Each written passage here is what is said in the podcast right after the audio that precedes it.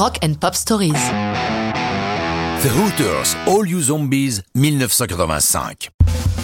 All You Zombies est une chanson qui a mis beaucoup de temps pour rencontrer le succès.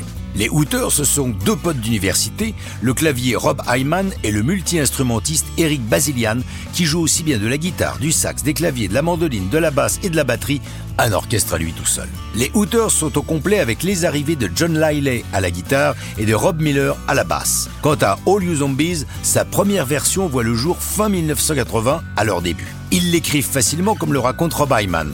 C'est sans doute l'une des chansons que nous avons écrites le plus vite. Nous avons pris l'habitude de la surnommer la chanson des 10 minutes, le temps qu'il nous a fallu pour l'écrire. En réalité, c'est un peu plus de deux heures qu'il leur faut pour l'achever. Tout part des premiers mots, comme le raconte Eric Basilian. La première phrase qui nous est venue, c'est All you people hide your faces, all you people in the street.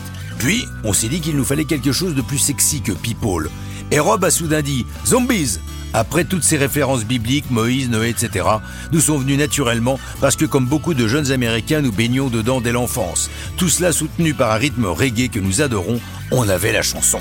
Les Hooters se jouent beaucoup dans les bars et une première version de All You Zombies est enregistrée live au Emerald City Night Club dans le New Jersey le 11 avril 81. Publiée sur un petit label local, la chanson leur vaut des passages sur WMMR et WRDV-FM des radios locales. Du coup, en 83, ils enregistrent un premier album, Amore, sur lequel ils intègrent All Zombies. Le disque se vend à 100 000 exemplaires. Cette même année, Rick Chertoff, qui fut brièvement leur producteur, fait appel à eux car ils cherchent des chansons pour le premier album d'une jeune chanteuse, Cindy Lauper. Ils lui écrivent Time After Time, futur numéro 1, ce qui leur permet de décrocher un contrat avec la major compagnie Columbia, avec qui ils mettent en boîte leur premier véritable album, Nervous Night, sur lequel figure une nouvelle fois la troisième donc, All You Zombies, dans une version rallongée de 6 minutes. Cette fois-ci, nous sommes en 85.